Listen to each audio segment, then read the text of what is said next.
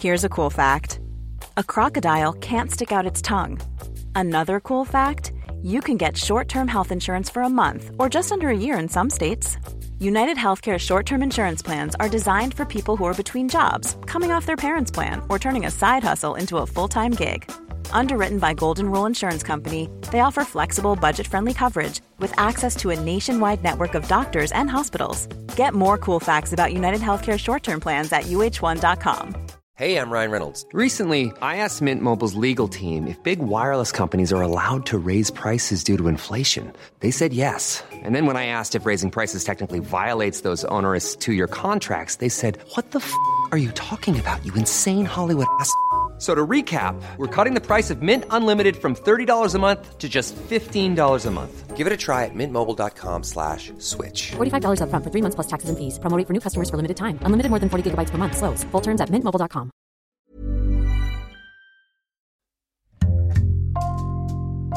Bonjour, c'est Jules Lavie pour Code Source, le podcast d'actualité du Parisien.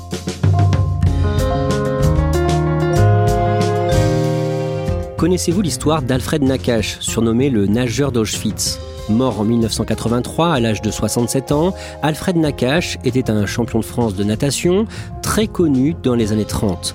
Déporté parce que juif avec son épouse et sa fille encore bébé, Alfred Nakache a trouvé la force de reprendre la natation et la compétition après la guerre. Un livre publié ces jours-ci retrace cette histoire. Pour Code Source, Sarah Amni a rencontré son auteur, Renaud Leblond.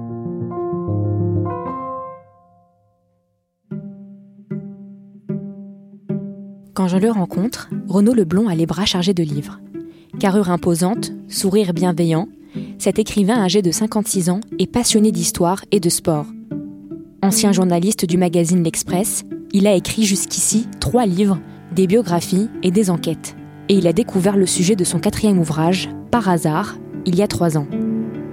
Tout a commencé en fait par un article du Parisien qui en, 2019 relatait le, fait que Alfred Nakache avait été intronisé dans le Swimming Hall of Fame en Floride, qui est le panthéon mondial de la natation. L'article parlait très brièvement, mais très précisément aussi, d'Alfred Nakache, de ce destin tout à fait hors du commun qu'est le sien, et je me suis dit, mais c'est incroyable que je ne connaisse pas cette histoire. Euh, vraiment, ces quelques lignes m'ont bouleversé. Donc je me suis dit, il faut que j'aille chercher dans, des lectures pour m'approcher au plus près de ce qu'il était, de cette énergie euh, formidable qu'il avait en lui. Fasciné par le parcours d'Alfred Nakache, Renaud s'est donc documenté pendant des années sur sa vie. Il a écrit un livre qui s'appelle Le nageur d'Auschwitz. Et aujourd'hui, Renaud accepte de raconter l'histoire d'Alfred Nakache. Il naît le 18 novembre 1915 à Constantine, en Algérie française. C'est dans cette ville, située dans les montagnes, à 800 mètres d'altitude, qu'Alfred grandit. C'est un petit garçon au sourire rieur et à la chevelure bouclée. Il vit dans une famille juive, très croyante et pratiquante. Son enfance est marquée par un drame, la mort de sa mère, mais Alfred grandit avec beaucoup d'amour dans une fratrie de 11 enfants. C'est un enfant qui est à la fois euh, très rieur, un peu facétieux, et en même temps euh, très appliqué, très sérieux, et notamment dans ses études, à la fois dans ses études euh, au collège et au lycée, mais aussi dans, dans l'école religieuse, hein, avec un papa sévère sur, sur ce sujet-là, et il veut que son père soit fier de lui. À Constantine, Alfred et sa famille se retrouvent souvent autour d'une grande piscine publique avec vue sur les montagnes et en contrebas des gorges de Rumel. Sauf Alfred, qui reste en retrait. Il a une peur bleue de l'eau. Il n'arrive pas à se détacher du bord du bassin. Autour de lui, euh, ses petits frères notamment, qui sont plus jeunes que lui, se moquent mais très affectueusement de lui, mais on traite un petit peu de poule mouillée, quoi. Lui, il en souffre intérieurement. Il en souffre vraiment. Quand Alfred a 14 ans, il rencontre un soldat français de passage à Constantine. Il le rassure et lui apprend à nager. Cette rencontre est un déclic pour lui. Il réussit à vaincre sa phobie de l'eau. Alfred apprécie de plus en plus cette discipline. Il passe une grande partie de ses journées à la piscine pour s'entraîner avec sa petite amie, elle aussi passionnée de sport. Elle s'appelle Paul. Au fil des entraînements, Alfred gagne en muscles. Très vite, il décide de s'inscrire dans un club de natation et en décembre 1931, il participe à la Coupe de Noël de Constantine en mer Méditerranée, dans la baie de Philippeville. C'est un endroit magnifique avec euh, avec des pins euh, qui tombent vers la mer comme ça, avec des chapelets de rochers qui sortent de l'eau. C'est un, décor assez euh, assez féerique. Toute la grande société d'Algérie avait l'habitude de se rendre à cette course qui était vraiment un grand moment dans l'année. Il part avec pas mal d'optimisme et de certitude même, parce qu'il se dit c'est une course en mer. Hein. 400 mètres en mer, et il dit ça c'est fait pour les costauds. Et lui qui est devenu très costaud, euh, il se dit qu'il aura un avantage. Et bah, il s'est pas trompé, il a remporté haut la main euh, cette course qui a été célébrée dans toute Constantine et, c'est une course qui a énormément impressionné sa famille et donc euh, à son âge gagner cette course en mer a été un, moment fantastique et célébré par la presse d'Algérie.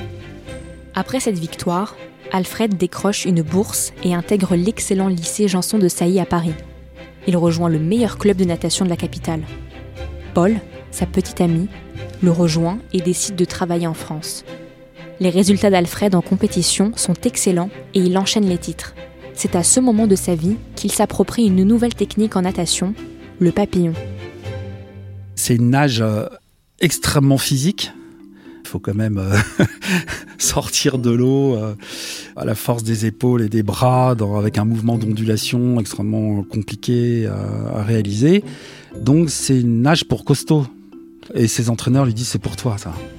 Tu vas exceller dans cette discipline. Et en plus, c'est la nage la plus spectaculaire à voir. Et effectivement, il se met au papillon et il explose sous les records. En 1936, Alfred se qualifie pour les Jeux olympiques à Berlin mais il hésite à y participer parce que l'Allemagne est dirigée par un homme menant une politique ouvertement antisémite, Adolf Hitler. C'est à la fois un moment euh, qu'il attendait, qu'il espérait, il espérait être euh, qualifié, et en même temps, euh, il sait que ça se passe dans un régime ouvertement antisémite, et il était très soucieux évidemment de ce qui se passait, et ça l'inquiète. Finalement, Alfred décide d'y aller. Et quand il arrive sur place, au mois d'août 1936, il est surpris par l'ampleur de l'événement sportif. Les Jeux Olympiques euh, à Berlin, c'est une manifestation mais irréelle. Les stades sont pleins à craquer.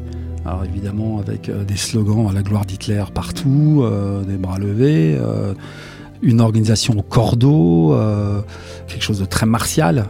Tout ça pour satisfaire les souhaits d'Adolf Hitler qui était de montrer la puissance de l'Allemagne nazie. Alfred repart de Berlin sans aucune médaille. Mais dans les mois et les années qui suivent, sa carrière explose. Il multiplie les titres de champion de France et il devient une star connue dans tout le pays. Il est célébré par la presse et en 1938, le magazine Match lui consacre sa couverture. En 1939, la Seconde Guerre mondiale éclate. Et un an plus tard, tout le nord de la France est occupé par les nazis. C'est le début du régime de Vichy. À cette même période, débutent les rafles et les déportations de juifs en France. Face à la montée de l'antisémitisme dans le pays, il s'installe à Toulouse avec sa femme Paul. Là, il intègre un nouveau club de natation et il s'entend très bien avec ses collègues de bassin. Il trouve aussi un poste de professeur dans un gymnase. Il se sent en sécurité et Alfred fait le choix de poursuivre les compétitions sportives. En 1941, à Marseille, sa carrière professionnelle prend un autre tournant. Il va défier un grand champion américain qui s'appelle euh, Jack Casley sur euh, le 200 mètres papillon. Et euh, Casley qui avait atteint les demi-finales aux, Jeux Olympiques de Berlin, donc c'était vraiment un, sacré client. Et Alfred va faire une course, une puissance, une perfection extraordinaire et va pulvériser le record du monde en, en 2 minutes et 37 secondes. Et alors là, c'est vraiment la une des journaux partout y compris dans la zone euh, nord occupée, où la presse sportive continue à admirer Nakash. Ça a été un, moment euh, fantastique. Dans l'année qui suit, Alfred poursuit les compétitions et remporte plusieurs prix. Au niveau personnel, un grand bonheur arrive. Paul lui annonce qu'elle attend un bébé. En novembre 1942, la zone libre est à son tour occupée par les Allemands. Leur petite fille, Annie, naît à cette période toute la famille se cache pour éviter de se faire arrêter par la Gestapo. Et le lundi 20 décembre 1943, Alfred et Paul sont réveillés brutalement. Plusieurs hommes frappent à leur porte. très tôt le matin. Des miliciens et des hommes de la Gestapo donnent quelques minutes pour euh, prendre quelques bagages et partir. Et Alfred euh, est embarqué avec sa femme, mais par contre sa, sa petite fille, Annie, elle part dans une autre direction. Elle a été euh, confiée euh, dans une espèce de crèche maternelle dans Toulouse. C'est son seul réconfort à ce moment-là, c'est qu'il se dit que sa fille va peut-être être sauvée. Alfred et Paul sont d'abord conduits à la prison Saint-Michel à Toulouse. Quelques jours plus tard, ils sont emmenés à la gare où ils retrouvent leur bébé, Annie ils sont obligés de monter dans un train avec d'autres juifs arrêtés qui les emmènent à Drancy, au nord de Paris. À Drancy, euh, personne ne sait quelle sera la suite. Il y a des bruits qui courent. Hein. Il y a des gens qui disent euh, on va nous emmener dans des camps de travail, euh, vers l'Allemagne, vers la Pologne, on ne sait pas trop, etc. Donc toutes les rumeurs circulent, chacun y va un peu de son idée, de ce qu'il a entendu, de ce qu'il croit percevoir, etc. Il y a une expression assez, assez étonnante qui est on ira à Pichipoy. Il nous emmène à Pichipoy. Pichipoy, dans la culture euh, juive, c'est le pays qui n'existe pas. Ils savent pas où ils vont? Et puis un jour, ils sont sortis du camp de Drancy, ils prennent un train. Ce sont des wagons de transport de bestiaux, comme on sait, entassés, euh, sans lumière, dans des conditions épouvantables. Ils vont faire toute cette traversée de l'Europe jusqu'à Auschwitz, où ils vont débarquer dans le froid, avec des chiens qui aboient, des officiers nazis qui hurlent, des ordres dans tous les sens, qui font accélérer le, mouvement. Alfred et Paul voient tomber les, vieillards, on les ramasse pas, on les aide pas, euh, tout va trop vite. Ils sont alignés sur le quai, en attente de ce qui va être décidé au bout du quai par les officiers nazis.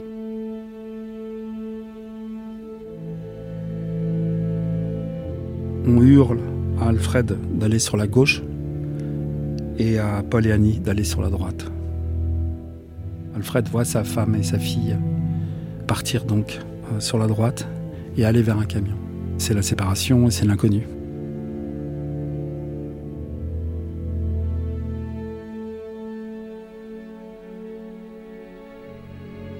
La détention commence par une extrême violence.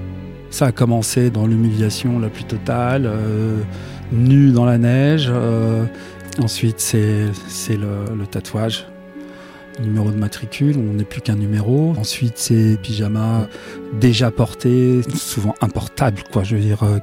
Et ça, c'est les premières journées. À Auschwitz, Alfred intègre une section de travail dans laquelle les détenus fournissent de gros efforts physiques. Là-bas, tout le monde reconnaît le champion de natation, y compris les soldats allemands. Il l'affecte à l'infirmerie. Il a un endroit avec l'infirmerie qui lui permet de tenir un peu mieux que les autres. Il devient l'assistant d'un monsieur formidable, professeur de médecine euh, strasbourgeois. Il va se nouer euh, très très vite une amitié entre le professeur Weitz et Alfred. Ils font tout ce qu'ils peuvent en faisant très attention parce qu'ils sont très surveillés pour euh, apporter le maximum de réconfort à ceux qui souffrent autour d'eux. Ils vont essayer d'organiser une petite filière comme ça de nourriture où ils essayent de capter de la nourriture pour ensuite la redistribuer. Alfred n'a qu'une idée en tête, c'est d'aider euh, tous ceux qui peuvent être aidés.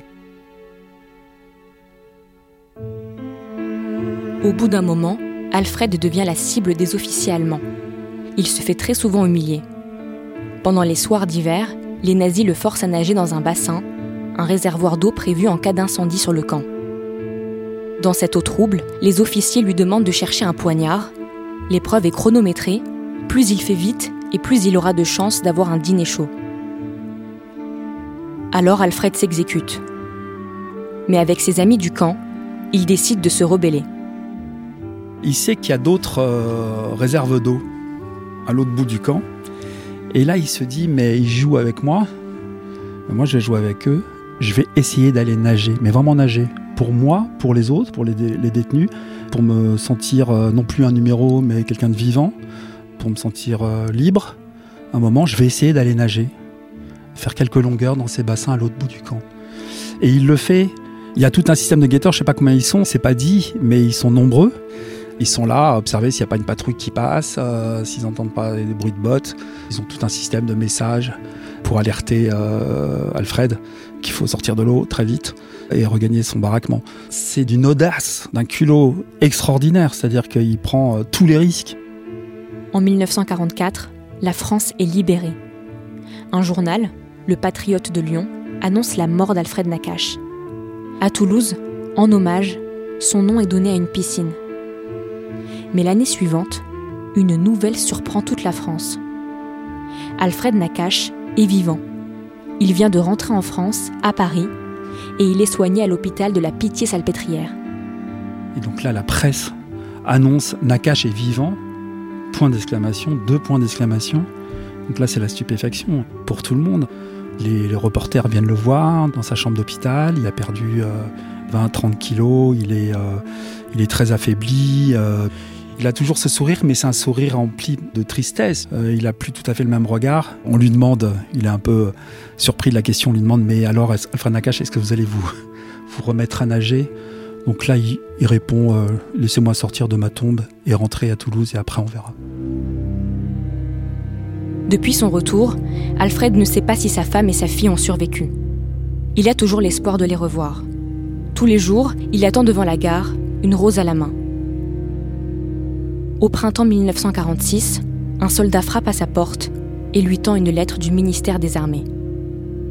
Et là, euh, il lit que sa fille euh, Annie a été euh, gazée quelques heures seulement après leur arrivée à Auschwitz.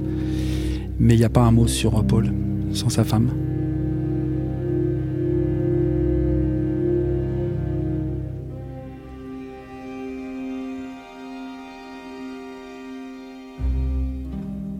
Quelques mois plus tard, le 8 août 1946, Alfred Nakache est de retour en compétition de natation à Marseille. Il y a une ferveur extraordinaire autour de lui, c'est quand même le survivant. C'est le survivant de Schwitz qui est, là. Tout le monde sait aussi qu'il a perdu sa femme et sa fille. Alfred va se surpasser, va tout donner, mais, à s'en arracher les bras. Et là, le speaker annonce un truc incroyable, c'est que Alfred Nakache a battu de nouveau un record du monde. Je peux pas m'empêcher de penser que, que lui-même, pendant toute cette course, a pensé à, à sa femme et à sa fille pour euh, réussir à se surpasser à ce point.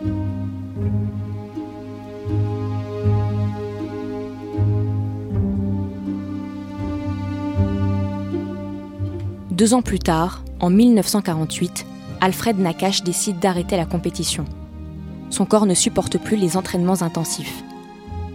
Il part enseigner le sport dans les écoles à La Réunion, puis il revient en France, à Sète, dans une maison de pêcheurs, et il continue à nager pour le plaisir.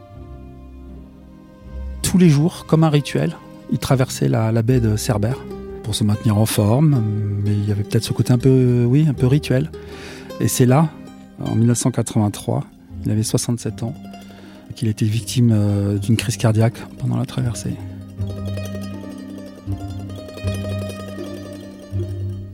Celui qui, petit, avait la peur de l'eau, qui ensuite est devenu un grand champion de natation, qui aura nagé euh, jusqu'en enfer, bah, va mourir dans l'eau, seul.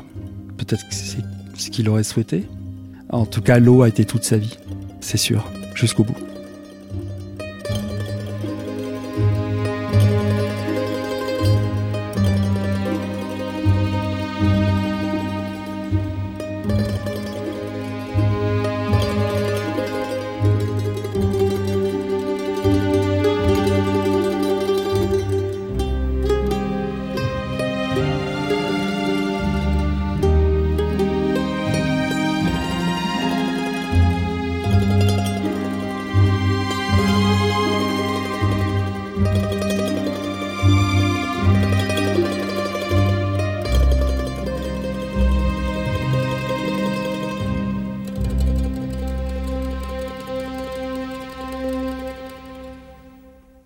Sarah Renaud Leblond a travaillé trois ans sur Alfred Nakache.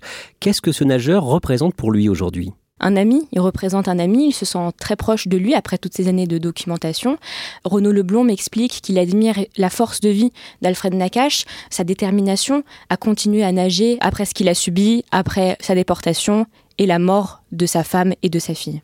Son livre, Le nageur d'Auschwitz, est publié aux éditions de l'Archipel. Ce livre, tu l'as lu pour préparer ce sujet. C'est quoi? C'est une biographie? Ce livre, c'est un roman, avant tout, il l'explique, il me le dit. En fait, il m'explique qu'il s'est donné la liberté d'imaginer les dialogues avec Paul, notamment sa, sa, femme. Il a également imaginé la rencontre avec Paul. Les pensées d'Alfred dans le livre, ce sont des choses que Renaud a inventées. Par contre, tous les faits importants de la vie d'Alfred sont bien vrais. Je précise que tout ce qui a été dit dans le podcast est vrai puisque nous avons euh, fait le choix de nous en tenir aux faits. Sarah, dernière question, il y a aussi une pièce ce printemps à Paris qui raconte l'histoire d'Alfred Nakache. Oui, la pièce s'appelle Sélectionné. Il y aura une vingtaine de représentations à Paris, au théâtre Édouard VII. Alfred Nakache est incarné par le chanteur Amir, qui a représenté la France à l'Eurovision. Le chanteur se dit honoré de jouer ce rôle. Merci Sarah Amni. Cet épisode de Code Source a été produit par Thibault Lambert, Ambre Rosala et Raphaël Pueyo. Réalisation Julien Moncouquiol. Code Source est le podcast d'actualité du Parisien. Nous publions un nouvel épisode chaque soir de la semaine. Pour n'en rater aucun, n'oubliez pas de vous abonner sur votre appli audio préférée.